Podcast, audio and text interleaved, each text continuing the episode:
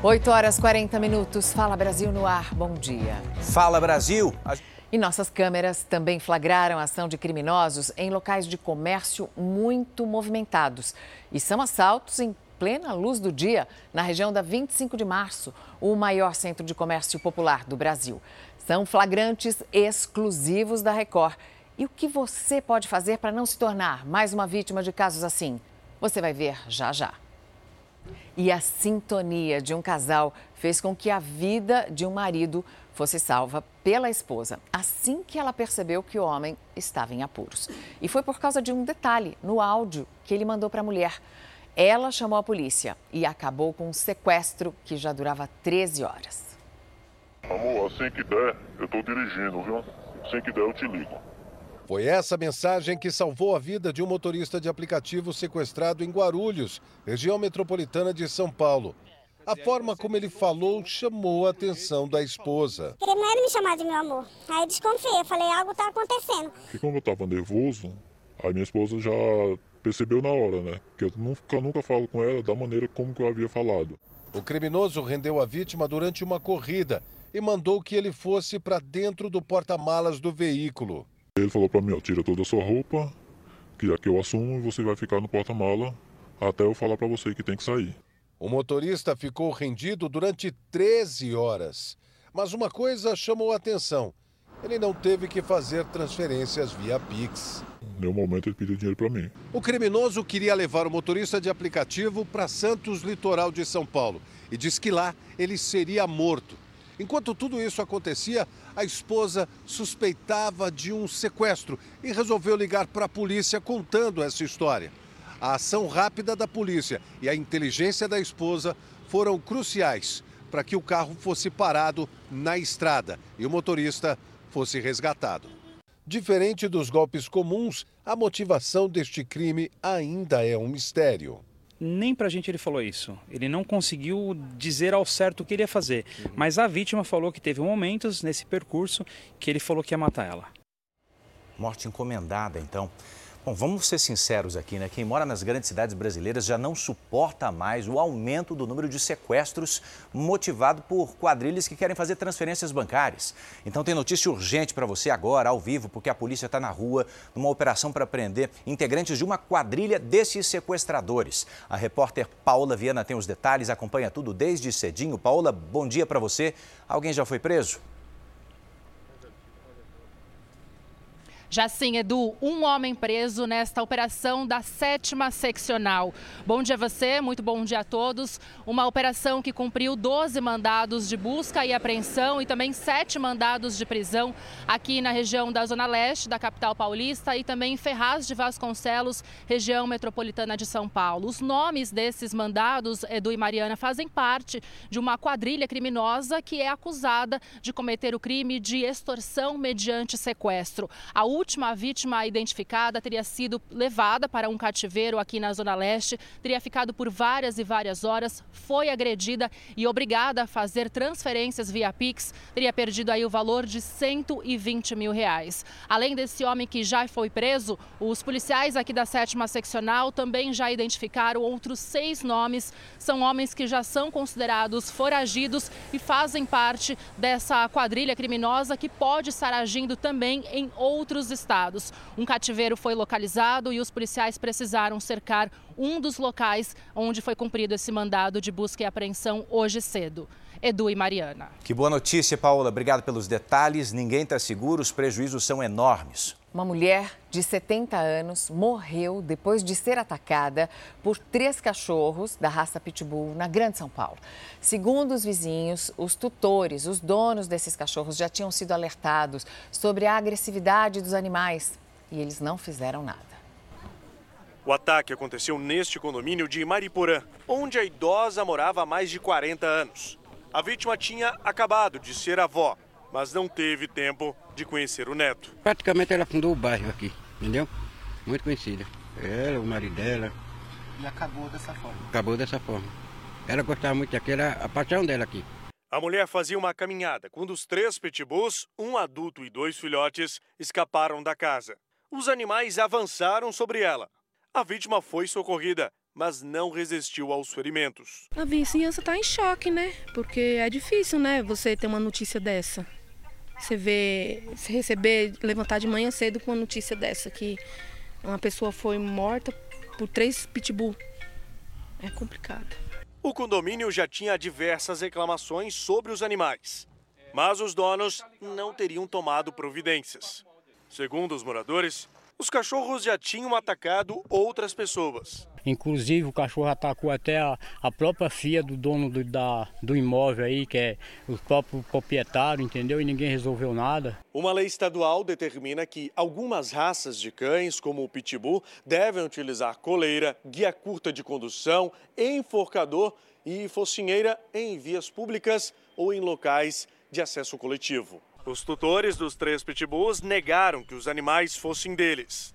Mas os cachorros foram reconhecidos por testemunhas. Eles foram ouvidos na delegacia de Mairiporã. E, inclusive, sempre o portão deles estão aberto. Não é nenhuma nem duas que eu venho do serviço de manhã, eu venho à tarde também e vejo o portão deles aberto. O condomínio ele tem que fiscalizar, ele tem que dar condições para que esse morador tenha o seu pet o condomínio não pode simplesmente proibir que esse morador tenha um pet, mas ele pode regulamentar toda uma estrutura do condomínio e fiscalizar. Os vizinhos da idosa estão revoltados e esperam que a justiça seja feita. A justiça tem que ser feita, a pessoa tem que arcar com a responsabilidade dela, né?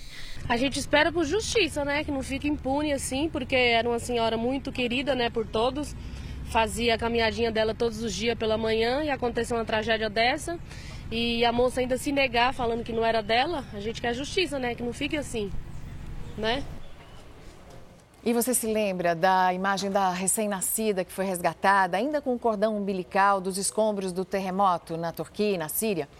Agora chega a denúncia de que criminosos tentaram roubar a menininha para vendê-la. Grupos armados tentaram levar a pequena Aya de dentro do hospital. Os criminosos chegaram a agredir a equipe médica, mas não conseguiram roubar a menina, que foi resgatada dos escombros na cidade de Alepo. Segundo uma organização de direitos humanos da Síria, a recém-nascida recebeu muitos pedidos de adoção desde que foi resgatada. E isso chamou a atenção dos milicianos, que têm interesse de vender a bebê por milhares de dólares. Que terrível, né? E diante de um cenário tão dramático, verdadeiros milagres estão acontecendo. Vamos continuar falando do terremoto ali na fronteira da Síria com a Turquia. Mais de 41 mil pessoas já morreram nesse desastre. Eu quero chamar sua atenção agora para a nossa ida ao vivo com a nossa correspondente Denise Odorice, direto de Israel, de onde ela acompanha as atualizações dessa tragédia. Boa tarde para vocês aí, Denise. Tanto tempo depois e com tantas vítimas fatais, ainda tem sido possível encontrar vítimas vivas.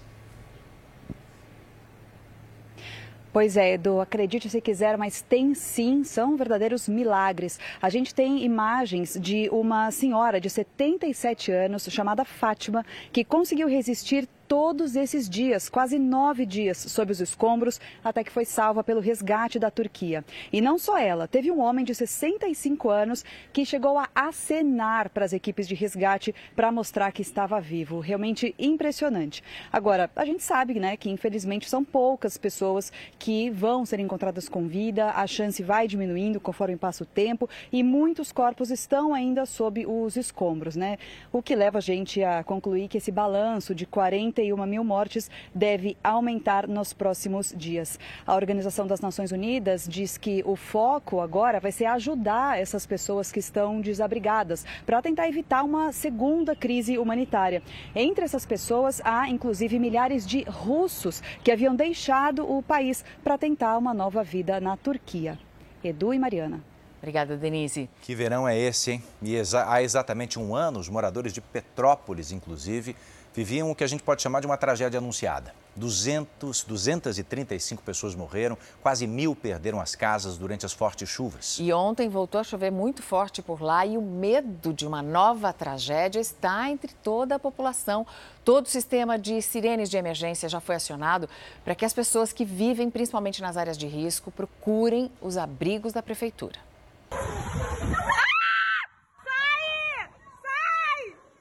Foram mais momentos de pavor em Petrópolis, na região serrana do Rio.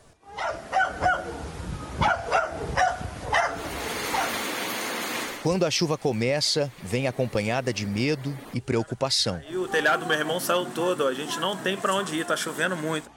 Uma das principais avenidas da cidade precisou ser interditada. Com tudo inundado, era impossível receber novos pacientes neste hospital. Não, que eu tenho que ir lá. Tá, vou ficar aqui. Aqui em São Gonçalo, o Corpo de Bombeiros continua as buscas pela família que está desaparecida. Nesse momento, cerca de 100 militares e voluntários participam da operação. Eles utilizam baldes para fazer a retirada da lama e dos entulhos. Esse material que vocês estão vendo na calçada foi retirado só durante a madrugada. Até o momento, quatro caminhões já foram carregados. Durante a noite, a procura por Alain Santiago, Rosilene e Maitê, a filha de quatro anos do casal, foi interrompida por causa da chuva que voltou a cair. O cachorro da família foi encontrado sem vida. Nos escombros, as equipes acharam ainda dois celulares, provavelmente do casal, mas até agora não há sinal das vítimas. A lama que desceu do morro derrubou mais três casas. A maioria dos moradores conseguiu sair a tempo. São Gonçalo está em estado de emergência. Segundo a prefeitura, cerca de 300 famílias estão desalojadas ou desabrigadas. E esse número pode aumentar, porque tem mais chuva prevista para as próximas horas. É grande o risco de novos desmoronamentos. Eu pensei que a minha casa também fosse desmoronar. Tipo assim, pensei que fosse o raio que estivesse caindo aqui, entendeu? Porque eu tava com as crianças dentro de casa. Bruno é um dos moradores que tiveram que sair de casa. Ele tentou ajudar na busca pelos vizinhos desaparecidos. E foi muito difícil porque por várias vezes a gente foi nos fundos, chamou o Alain, gritou e infelizmente a gente não teve resposta, né? Quem conseguiu ficar em casa perdeu quase tudo e conta agora com a solidariedade. O jantar chegou com a ajuda dos voluntários. A gente sabe nesse momento mais difícil, quanto mais a gente puder fazer para ajudar as pessoas é muito importante nessa hora. E a repórter Maiara Decotê fala agora ao vivo de Petrópolis. Maiara, bom dia para você. Um ano depois, o clima ainda é esse, né? De destruição e muito medo entre as pessoas. Exatamente, Mariana. Bom dia para você e a todos que nos acompanham. Um ano depois de uma das maiores tragédias climáticas da região serrana, aqui no Rio de Janeiro, a gente volta a um dos locais que foi o mais atingido durante aquela chuva de 15 de fevereiro do ano passado. A gente está agora no Alto da Serra, no Morro da Oficina. Eu vou mostrar para vocês agora o cenário que a nossa equipe encontrou por aqui. Aqui do lado, a gente consegue ver o que um dia foi um salão de beleza. Ainda tem lama colada aqui em todo o azulejo. A gente vê que o matagal ele acabou crescendo bastante por dentro dessa construção abandonada e isso a gente vê se repetindo aqui em vários lugares. Do outro lado, por exemplo, aqui atrás, eu consigo mostrar para vocês o que era um bar e que funcionava aqui. Nesse bar, muitas pessoas foram trazidas para cá na hora que a chuva começou, na hora que toda a tragédia estava acontecendo, mas depois de um tempo ele também foi tomado por toda a lama. Essa rua lateral dá acesso a algumas casas aqui da região que hoje estão completamente vazias. Ninguém mais mora aqui. Nesse lugar, nossa equipe só encontrou abandono, silêncio e tristeza.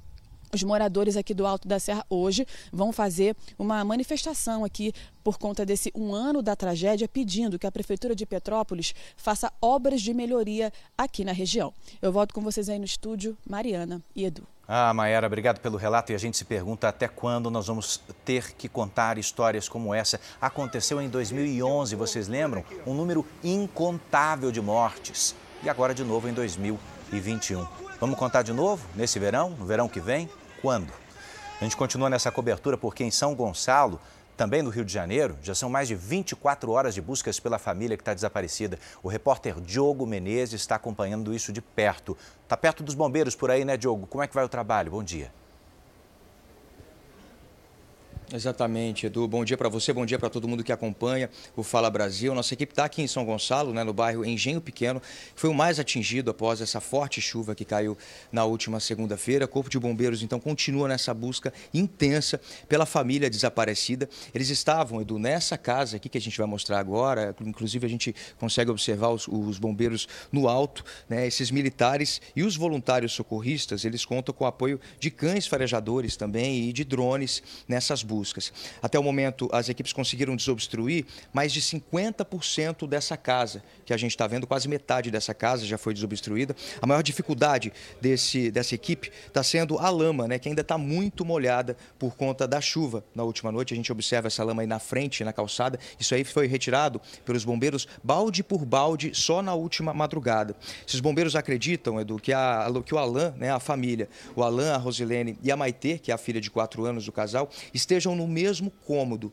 Porém, né, até o momento não há nenhuma pista dos desaparecidos. As buscas já duram mais de 35 horas. Nesse momento está acontecendo, inclusive, a troca de turno dessas equipes que trabalharam durante toda a madrugada. É um trabalho, como a gente observa, delicado, minucioso, que não tem hora para acabar. O sol saiu né, pela manhã, porém existe a previsão de chuva e novos riscos de desabamentos. Mariana. Obrigada, Diogo, pelas informações. Muito tristes essas imagens. Como disse o Edu agora há pouco, até quando seremos obrigados a transmitir esse tipo de notícia e fazer a contagem no dia seguinte de mortos, desaparecidos? O trabalho de resgate continua e a gente volta a qualquer momento com outras informações. Deixa eu te contar agora que o Tribunal Superior Eleitoral decidiu manter numa ação que corre contra o ex-presidente Jair Bolsonaro um documento que até aqui tem sido interpretado como o rascunho de um golpe de Estado. A Lívia Veiga está com a gente, direto de Brasília, com os detalhes. Lívia, bom dia para você. Oi, Edu, bom dia para você, bom dia a todos. O documento foi encontrado este ano na casa do ex-ministro da Justiça, Anderson Torres. Supostamente seria encaminhado a Bolsonaro para questionar os resultados das eleições vencidas por Lula e incluído na ação que investiga os ataques de Bolsonaro ao sistema eleitoral brasileiro. Entre as consequências possíveis, a Justiça pode tornar o ex-presidente inelegível por um período. Em outra situação jurídica envolvendo Bolsonaro, o ministro Luiz Luiz Fux, do Supremo Tribunal Federal, enviou à Justiça Eleitoral de Brasília uma notícia-crime contra o ex-presidente. O motivo seria o suposto uso indevido de imagens de crianças e adolescentes na campanha política e em situações que incitariam o uso de armas. Em entrevista nos Estados Unidos, Bolsonaro disse que vai voltar ao Brasil em março para liderar a oposição ao governo Lula.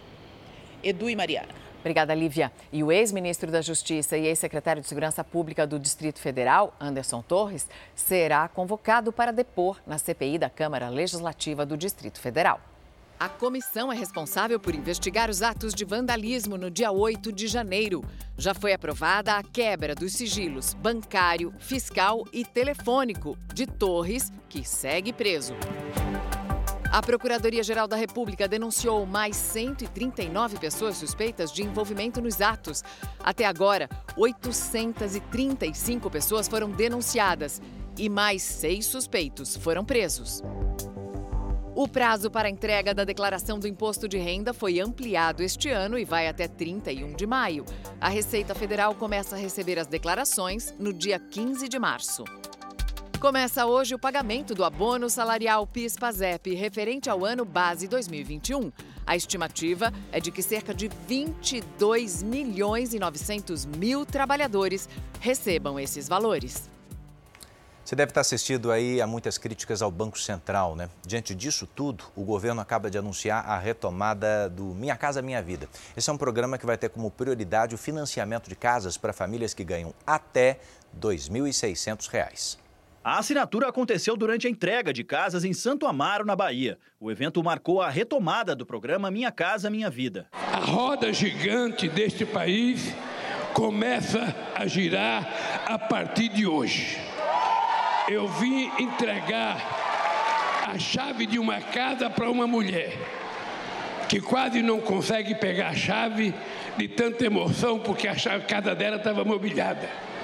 Eu vim aqui para começar a provar que é possível a gente reconstruir um outro país. O programa dessa vez vai focar no financiamento de casas de famílias com renda de até R$ 2.640. Esse grupo é chamado de faixa 1 e também deve incluir pessoas em situação de rua na lista de possíveis beneficiários. Aqui em Brasília continuam os ataques do governo Lula contra o presidente do Banco Central, Roberto Campos Neto. Depois de criticar a meta de inflação, a estratégia é manter Lula longe da discussão econômica. A tarefa dessa vez foi da presidente do PT, Gleisi Hoffmann, que atacou o mercado financeiro, os ricos e o Banco Central. Está na hora de enfrentarmos esse discurso do mercadocrata, dos ricos desse país, que temos risco fiscal. Qual risco? De não pagar a dívida? Mentira! Nossa dívida é toda em reais, numa proporção razoável do PIB. Eles mentem. E o Banco Central, uma autarquia do Estado brasileiro, corrobora com a mentira, impondo um arroxo de juros elevados ao Brasil. Campos Neto não revidou e buscou esfriar a temperatura. O investidor é, é muito apressado, é muito afoito, né? E assim, acho que a gente precisa ter um, boa, uma, um pouco mais de boa vontade com o governo, né? Com 45 dias é pouco tempo. Acho que tem tido uma boa vontade enorme do ministro Haddad de falar, olha, nós temos aqui né, um, um princípio de seguir é, um plano fiscal é, com disciplina. Em reunião nessa terça-feira, o ministro da Fazenda, Fernando Haddad, teria convencido Lula a deixar a discussão sobre a meta da inflação só para abril, quando for apresentada a proposta da âncora fiscal. Nós estamos numa situação. É, do ponto de vista da inflação mais confortável e do ponto de vista do juro numa situação menos confortável. Nós vamos trabalhar nessa direção, eu tenho certeza que nós vamos chegar num bom entendimento. E o INSS entrou com recurso no Supremo Tribunal Federal pedindo a suspensão de todos os processos em que os aposentados pediram a revisão do valor da aposentadoria. Vamos a Brasília com a Vanessa Lima. Bom dia, Vanessa. E o que diz o INSS? Qual é o argumento? Bom dia, Mariana. Entre outros motivos, o INSS diz que não tem condições técnicas e operacionais para cumprir as decisões judiciais favoráveis aos aposentados e cita que alguns juízes têm determinado a aplicação imediata da revisão, estabelecendo inclusive multas diárias para casos de descumprimento. O INSS cita ainda alguns casos em que cálculos são feitos com bases em aplicativos simuladores vendidos na internet que são imprecisos. O Instituto de Previdência pede a suspensão dos processos até que não haja mais possibilidade de recursos na Justiça. No ano passado, o STF considerou que a revisão da vida toda é constitucional. O sistema permite que o aposentado escolha o vencimento mais vantajoso. Mariana, Edu. Estamos de olho, Vanessa. Obrigado. Tem o sistema Cantareira, um dos principais reservatórios de água do estado de São Paulo, atingiu o maior nível dos últimos seis anos. A atualização acaba de sair e mostra que a cantareira, a reserva, está né, tá em mais de 60%. Olha, esse nível não chegava a isso desde 2017. A explicação, é claro, é a grande quantidade de chuva. Aqui em São Paulo a gente costuma dizer que a chuva, eh, quando vem causando estragos em várias regiões, você também precisa saber se está chovendo inclusive nos reservatórios, que às vezes chove na zona leste, na zona oeste, no centro, mas não está chovendo no Cantareira. Para se ter uma ideia, nós estamos na metade de fevereiro e já choveu mais que a média histórica dos últimos dois anos. E se continuarmos assim, esse pode ser o primeiro semestre mais chuvoso dos últimos 20 anos. E você vai ver agora uma reportagem exclusiva, nossa equipe flagrou várias ações de criminosos em plena luz do dia na região da 25 de março, que você sabe é o maior centro de comércio popular do Brasil. Flagrantes no centro de São Paulo.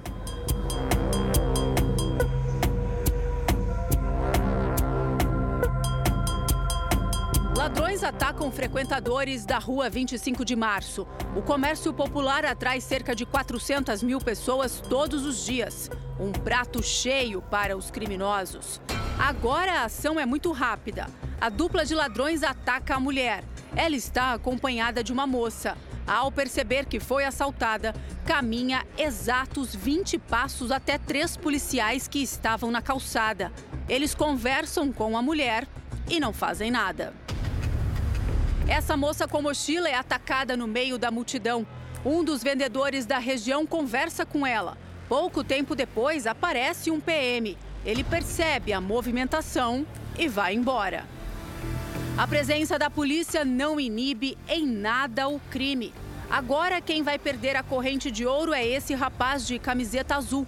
Os criminosos parecem sombras atrás das vítimas, roubam e fogem. Em cinco dias, nossa equipe flagrou 16 roubos na rua 25 de março. Quem vem fazer compras ou passear por aqui precisa ficar muito atento. Evite usar peças de valor, como correntes, pulseiras, relógios e muito cuidado com o celular. Só no ano passado, a delegacia que cobre a região registrou 64% a mais do que no ano anterior. O número de furtos também subiu. Em 2021 foram mais de 8.570. No ano passado, mais de 12.100 casos de furto na região da 25 de março, um aumento de 41%. Levamos as imagens para o delegado responsável pela área. Todas as imagens que contêm crimes, principalmente em locais como esse, que, que é difícil identificar o criminoso no meio da, das pessoas, essas imagens podem nos levar a conseguir obter a prisão desses elementos. Nesse flagrante, seis ladrões tentam roubar o rapaz de mochila e não conseguem. Na sequência, o homem de camiseta branca faz um gesto com a mão. Parece ensinar o parceiro o movimento certo para puxar a corrente da vítima. Nós temos feito fase flagrante, a Polícia Militar faz o policiamento preventivo, identificamos os autores e prendemos mas lamentavelmente é, eles ficam muito pouco tempo na cadeia, né? Esses outros dois rapazes seguem a vítima. Um deles arranca o cordão do pescoço do homem, depois corre e acende um cigarro perto da parede para disfarçar. É tudo muito organizado, é um trabalho de equipe, são pessoas que têm uma experiência nessa atividade criminosa. Eles são muito ágeis e eles são muito convincentes. Esse crime compensa principalmente quando é roubo de joias, porque existe um mercado receptor criminoso que ainda faz frente a isso. As gangues estão sempre em busca de vítimas. Aproveitam as aglomerações para atacar. Neste outro flagrante, os ladrões correm para alcançar a vítima. Se aproximam do rapaz de mochila e puxam a correntinha. O homem, que parece ser um segurança, tenta ajudar e fica indignado com o roubo. Os integrantes da quadrilha saem caminhando tranquilamente. Agora, o de boné preto chama a atenção da mulher. O de branco fica na cobertura e o de vermelho puxa o cordão. As gangues disputam o espaço. Quando algo não sai como desejam, vira confronto. A briga é entre o de camiseta clara e o de azul. A confusão continua no meio da rua. Pelo menos 15 pessoas aparecem para tentar separar os dois. Outros dois homens também brigam. A situação demora a ser controlada. Quem está ali para aproveitar as oportunidades do comércio lamenta a falta de segurança. Toma algumas precauções, né? Deixar bolsa, isso aqui é bijuteria, né? Mas a gente que mora em São Paulo, a gente já sai né, preparada para o que der e vier. A Polícia Militar informou que faz policiamento preventivo no local com rádio patrulha, força tática e ronda de motos. Diz que segurança pública é um dever do Estado e um direito e responsabilidade de todos. E informa que o cidadão precisa se conscientizar sobre medidas preventivas de segurança que contribuam no auxílio do trabalho da Polícia Militar. Os policiais militares que fazem a segurança ali, que fazem o policiamento preventivo, eles são orientados a atender toda a população, eles estão preparados para agir. Se eles deixaram de tomar alguma providência, não agiram de acordo com o comando deles. Olha, nesse próximo assunto a gente quer a sua participação, a sua opinião pelas redes sociais. Quem tem animal de estimação sabe o quanto é doloroso quando o bichinho morre. Pois saiba que existe um projeto de lei em tramitação na Câmara dos Deputados que pretende dar a você direito ao afastamento por luto para quem tem cães e gatos. Quem tem, garante. Esses bichinhos trazem muita felicidade e amor para a nossa vida. É tudo de bom, né? Uma delícia, uma alegria. São da família são, eles fazem parte. E é exatamente esse sentimento que fica quando se perde um animal: a dor da partida de um ente querido. E o direito de viver o luto em casa pode virar lei. Deputados protocolaram um projeto que prevê um dia de licença no trabalho para quem perder um animal de estimação. O projeto de lei trata apenas da morte de cães e gatos. A previsão legal é de pelo menos dois dias úteis em caso de falecimento. Isso se você perder o marido, a mulher, um descendente ou até mesmo um irmão. Agora, quem perde um bichinho de estimação, um dia só é muito pouco para recompor a perda. A Miriam está passando pelo processo de luto. Há seis dias, ela perdeu o Anakin. Anakin, é, ele me recebia em casa. Dizem que gato não tem isso, mas ele tinha comigo. Todos os dias é, ele me recebia na porta, é, sempre ficava comigo no meu quarto, sempre estava comigo, ele era meu companheiro. Foram três anos de muito carinho e companheirismo, até que o Anakin teve uma doença no fígado e não resistiu.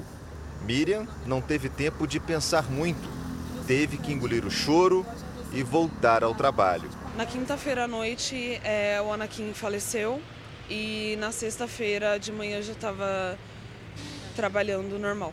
Foi um dia extremamente difícil, é um dia de muita dor, porque eu não estava conseguindo nem me concentrar nas minhas funções. É, o meu pensamento estava todo voltado para ele. Para essa especialista em recursos humanos, é importante para funcionários tutores de pets que as empresas passem a entender e respeitar o momento de luto, o que geraria mais entusiasmo e qualidade no ambiente de trabalho. Essa ação, além de solidária, ela é humana. E isso com certeza vai colaborar para a construção de uma comunicação e o fortalecimento de laços entre os colaboradores, a corporação e a liderança. Miriam acredita que um dia já seria importante para ela ficar em casa e digerir a perda do seu gatinho. Eu acho extremamente necessário. Não é só um animal, é uma dor, é um luto como qualquer outro. Às vezes, o amor é tanto que vai além do excesso de cuidados. A escritora brasileira Nélida Pinhon, falecida em dezembro do ano passado, aos 85 anos, destinou quatro apartamentos no Rio de Janeiro para garantir os cuidados das cachorrinhas dela. A legislação brasileira permite nomear no testamento pessoas responsáveis por cuidar de pets e também administrar a herança, sempre priorizando o bem-estar dos animais. Você está pedindo para a pessoa, mas você ao mesmo tempo também está dando as ferramentas. Né? Você está dando a possibilidade do cuidado. Porque no final, é, o patrimônio fica sem encargo na morte do último animal, vai diretamente para o herdeiro. Notícia que está acontecendo agora e vai chamar sua atenção ao longo do dia. A Polícia Federal desmontou um esquema bilionário de ouro clandestino. A operação é realizada em todo o país, mas o foco principal é o estado do Pará, onde a maior parte do material foi apreendida em garimpos. Segundo essa investigação, desde 2020, cerca de 4 bilhões de reais em ouro teriam sido extraídos de forma ilegal.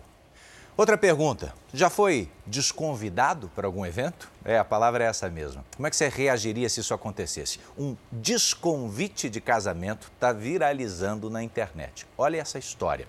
Tá aí o que ela escreveu. Ó. É uma mulher que convidou muitas pessoas, uma galera para o casamento, mas percebeu que não ia caber todo mundo lá. Então ela foi mandando mensagens para alguns desses convidados, desconvidando o pessoal, avisando que não ia ser possível. Bom, na mensagem ela diz que a foi a forma que ela encontrou de adequar a lista, tirando o quê? aqueles que não são tão próximos assim dela e do noivo. E se entregou, hein? A postagem chamou a atenção, de muitos internautas. Mariana, por favor, você não me desconvide para o Jornal de Amanhã, hein?